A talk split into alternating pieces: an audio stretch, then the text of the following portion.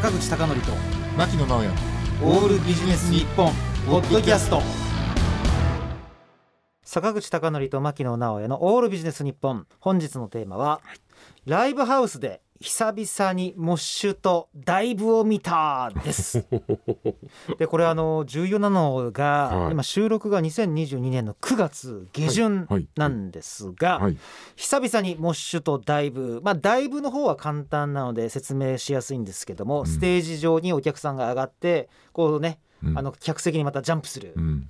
でモッシュというのはモッシュピットはやや説明が難しいんですが、まあ、お客さんがこう暴れ回ってね、うん。輪になってこうなんか踊るじゃないけどあのお互いのこう体を押し合うみたいなのがモッシュ、うん。まあ、モッシュピットなんですけれどもあの久々に見ました。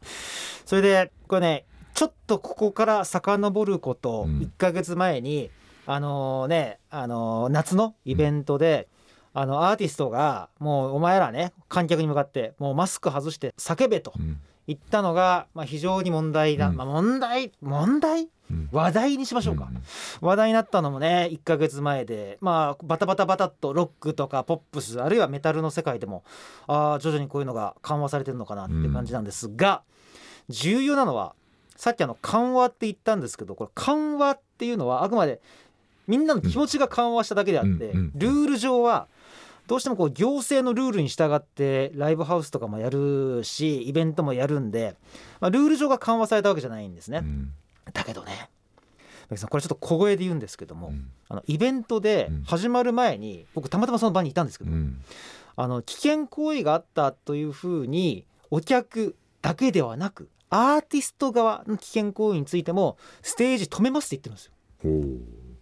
ということはですよあれは冷静に考えるとニュースにはなったけれども、うん。まあ、そこまでもう危険じゃないよねっていうふうにイベント側も判断したってことですよ。うそうですね。うん。ですよね。うん。その通り。ね、だからあんまりそれでアーティストを責めるのもどうかなっていうのがあるんですが、うん。だからある意味なんか突破口を開いてくれたっていう役割もあったのかなあーるほどね。そうですね。気はしますしね。うん。でライブハウス側ももちろん言っていて、うん。あまりにもひどい人にはこう退場させてましたけども、うん。だから正直あのなんていうか無自覚症状者、うん。ね、無症状のねあの例えば新型コロナの、まあ、陽性反応者感染者が、実際どれくらい広げてるのかもいまいちちょっと この3年間わからないままそうですね。おっしゃる通り。いたじゃないですか。うん。だからもしこれを本当に進めるんだったらそこら辺の感染率とかうん。どれだけ悪影響を与えるかをね、うん。再度統計的に知りたいっていうのがあるし、うん。おっしゃる通り。でそれがもうほとんど問題ないよってことであれば、うんいよいよこれはもうちょっと解禁に動いてもいいんじゃないかなと思いましてうん。